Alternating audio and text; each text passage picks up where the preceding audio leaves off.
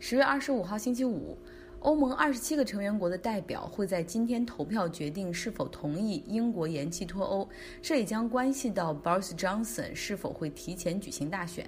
当然了，我觉得他最希望的是欧盟最好不同意，那么就应了他希望十月三十一号 deliver Brexit 实现脱欧。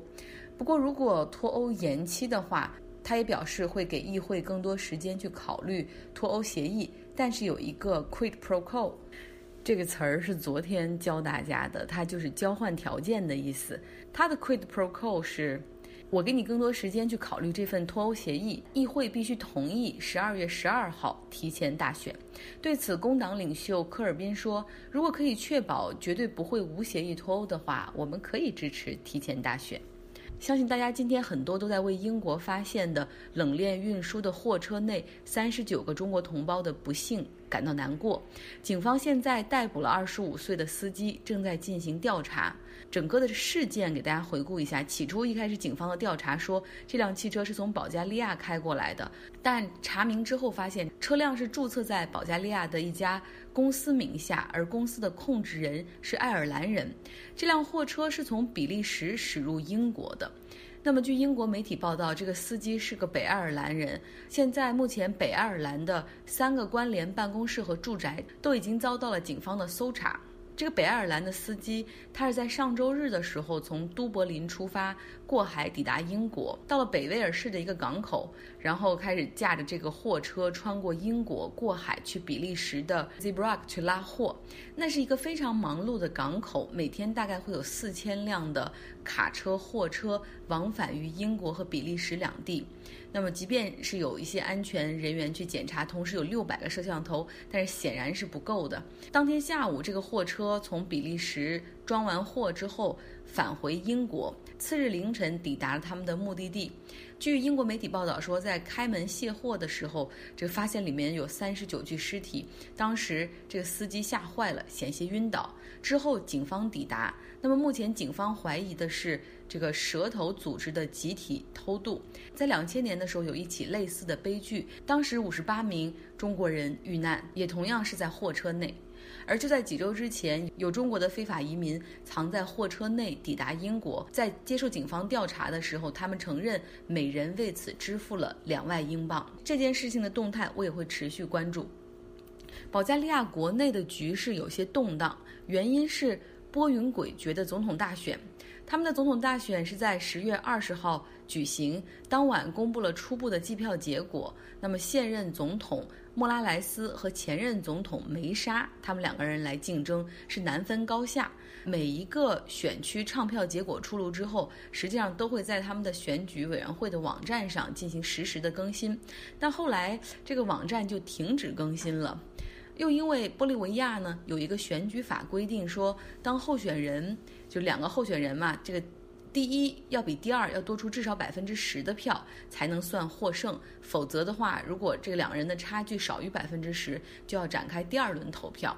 所以当时民众都会预测说一定会展开第二轮的对决。但是，一天之后，整个数据恢复更新，一下子局势出现了大逆转，现任总统。领先超过百分之十，而前任总统梅沙拒绝接受计票结果，认为这是操纵。于是双方的支持者开始上街示威，还发生了冲突。至少在玻利维亚的九个城市都发生了激烈的冲突。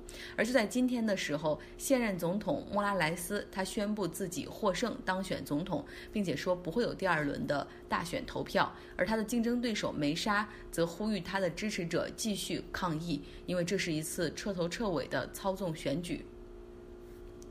因为今天的新闻不是特别多，所以正好我之前也有在更新巴尔干半岛内战的内容，所以今天。继续给大家续上波黑战争的尾巴。波黑战争是南斯拉夫内战中最残忍的部分。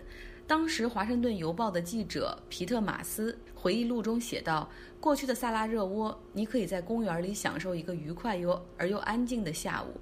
而战争开始之后，公园被炸，长椅和树木被烧，很容易就能在马路的转角处发现狙击手的枪痕，一个子弹就可以轻松结束一个生命。”很多阿族人生活在饥饿和恐惧中，对生活感到气愤，同时毫无希望。也有些人厌倦了躲避，想自杀的时候，他们就会在晴朗的天气时去部署了狙击手的街区。这个记者说，他看过最绝望的画面，就是一个阿族母亲拉着他的孩子，勇敢地走向了那个死亡的路口。两声枪响之后，他们倒在血泊之中。华盛顿邮报的记者皮特马斯说：“现代战争中，你能经常听到集中轰炸、附带伤害、热追踪导弹这些词儿，但在波黑战争里，我每天听到的都是种族清洗、狙击、强奸、烧杀抢掠。”甚至听不到关于战事推进的进展，因为双方所有的伤害几乎都瞄准的是平民。当时联合国维和部队在萨拉热窝有驻军，只是为了维持人道主义的物资供应，实际上活动范围非常有限，也不会阻止平民被杀。皮特马斯回忆说，联合国维和部队的法国军团很粗鲁，乌克兰军团严重腐败。埃及军团效率很低，波黑人对对于这些联合国驻军也是充满了怨恨。当时联合国秘书长加利来萨拉热窝访问，阿族百姓喊的是“加利，你是杀手”。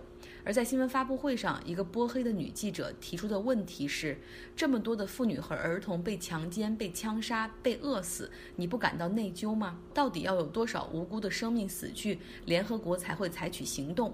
两千人不够，一万两千人够吗？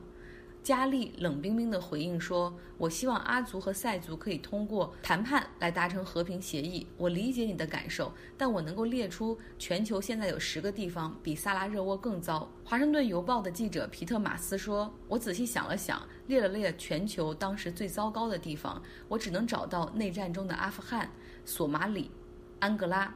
而联合国秘书长加利的这番话显然不负责任。”作为驻萨拉热窝的战地记者，想找到联合国维和部队在当地的指挥官不难，因为他所居住的地方是整个城市唯一有电的，所以在漆黑的城市里，你只要追随着亮光就能够抵达。当然，这个灯光也是告诉塞族军别炸这里，你知道谁住在这儿。他们所住的地方随时供应着咖啡、茶和点心。他们的餐厅里有一张能够坐八人的实木餐桌，地上用的是波斯地毯。而军官们有三道菜可以吃：前菜是烟熏三文鱼、香煎鹅胸肉，还有餐后的甜点以及葡萄酒、气泡酒供应。与外面挨着饿的萨拉热窝简直是两个世界。联合国维和部队在当地的指挥官 Morellian 有一次随着物资车。前往波黑东部城市随布瑞尼卡，这里生活着七点五万人。若不是指挥官跟着前往，而且态度强硬，塞族军甚至不会打开已经设置好的路障让车辆通行。所以，联合国维和部队指挥官给当地饥饿和寒冷中的阿族人带去了希望，因为家园被炸、被烧毁，数千人在寒冷的三月就露宿街头。当人们知道联合国维和部队的指挥官来了，将他的车团团围住，要求他不要走。他只要离开这里，就不知道会有多少惨剧发生。Morellian 也感受到了当地人的绝望，他决定把当地的邮局改造成他的临时办公室。他用行动告诉塞族军，要想占领这座城市，并且清洗这里，Over my dead body，从我身上过去吧。他把自己作为人质。换来了塞族军的让步，允许联合国维和部队在此维持人道主义的物资援助。可两周之后，联合国把他召回，并且宣布结束他在他在波黑的任务。理由虽然没说，但不难猜测，因为他在没有授权的情况下擅作了主张。联合国部队内有很多士兵对于在波黑所发生的事情感到无助，因为很多时候食物运送到一半被塞族军拦住了，进了他们的仓库。几个士兵接受匿名采访的时候说：“我们最内疚的是，有的时候一群想逃离萨拉热窝的阿族人，希望能够通过联合国的关卡去外省。”但根据塞族军和联合国维和部队达成的协议，他们不能放走任何的阿族人离开这个城市，所以他们要把这些阿族人赶回去，等着被饿死或者被狙击手杀死。想逃走的阿族人通常是在夜晚行动，他们有的时候苦苦地跪在地上恳求维和部队让他们离开，但最终只能原路返回。很多维和部队的士兵战后创伤是内疚而导致的。基本上，联合国的态度是。阿族，请你不要反抗，反抗只会死更多的人。去和塞族军谈判吧。其实，联合国在克罗地亚战争中也是扮演如此的角色，调节塞族和克族停火，数千名维和部队士兵进入到塞族占领区来保护克族的难民撤离。可当塞族武装脱下他们的军装，掩盖身份去攻击克族平民的时候，联合国维和部队因为条款写得死死的，他们只能对杀戮视而不见。最终，克罗地亚决定不能再依靠联合国的调停了，必须用自己的武力来解决。他们在联合国停战调节期间韬光养晦，最终一蹴而就，以闪电战结束了塞族军的占领。那么说回到波黑战争，塞族军的领导人，也就是塞黑的总统卡拉季奇，面对西方媒体的种种关于塞族军进行种族清洗、犯下对平民屠杀、强奸的罪行，他说的是这都是 fake news。假新闻，他说阿族的难民营我向你们也开放了，并不是你们所说的监狱啊，那里的人都健健康康、白白胖胖。可是你们采访的时候、拍照的时候，非选那些最骨瘦如柴、身体最差的人拍照。所以说，不论你给出什么证据，他都会说这是假新闻。他还说，很多平民的死亡都是阿族人自己干的，因为只有通过制造危机，才能够引起国际社会的干预。这就相当于，如果我们把这个同样的场景放回到二战期间，伦敦被炸，丘吉尔向国际社会说这是纳粹德国所为，而纳粹德国说这是英国人自己炸的，因为他们想参战，就是一个道理。在接受采访的时候，卡拉季奇说：“我们根本不想占领萨拉热窝，我们只希望这里有属于波黑塞族的生存空间。”说一说卡拉季奇这个人吧，他头发浓密，腮帮深陷。看起来真的不像战争狂魔，更像是大学教授的气质。而他实际上是精神病学家出身，平时喜欢写写诗。他也不是波黑人，他是黑山人。追根溯源，他甚至不是塞族，只不过黑山人认为自己与塞族的共同点更多，一直喜欢当塞族的小弟。那么，他从黑山来到萨拉热窝读大学开始，就一直生活在萨拉热窝。一九八九年，他在萨拉热窝创办了塞族民主党。一九九二年的时候，他在这里成立了波黑塞族共和国，自己当起了总统。虽然有很多地方烧杀抢掠，当地武装的一些军官他没有办法实际控制，但对于萨拉热窝的围城战，他直接进行了指挥，并且下令在联合国安全区内屠杀阿族，犯下了反人类的罪行。当意识到塞族共和国即将灭亡的时候，他乔装打扮，然后。逃离了他的办公室，开始了长达十二年的逃亡。中间数年，他甚至行医卖药，专治性功能障碍，甚至还曾经在几百人的集会上发表关于药物的演讲，也没有被发现。在二零零八年，他终于被捕，并且被引渡到海牙国际法庭受审。当时他依旧振振有词，舌战四方，说自己是塞族人的英雄。他被判处终身监禁。目前还活在监狱里。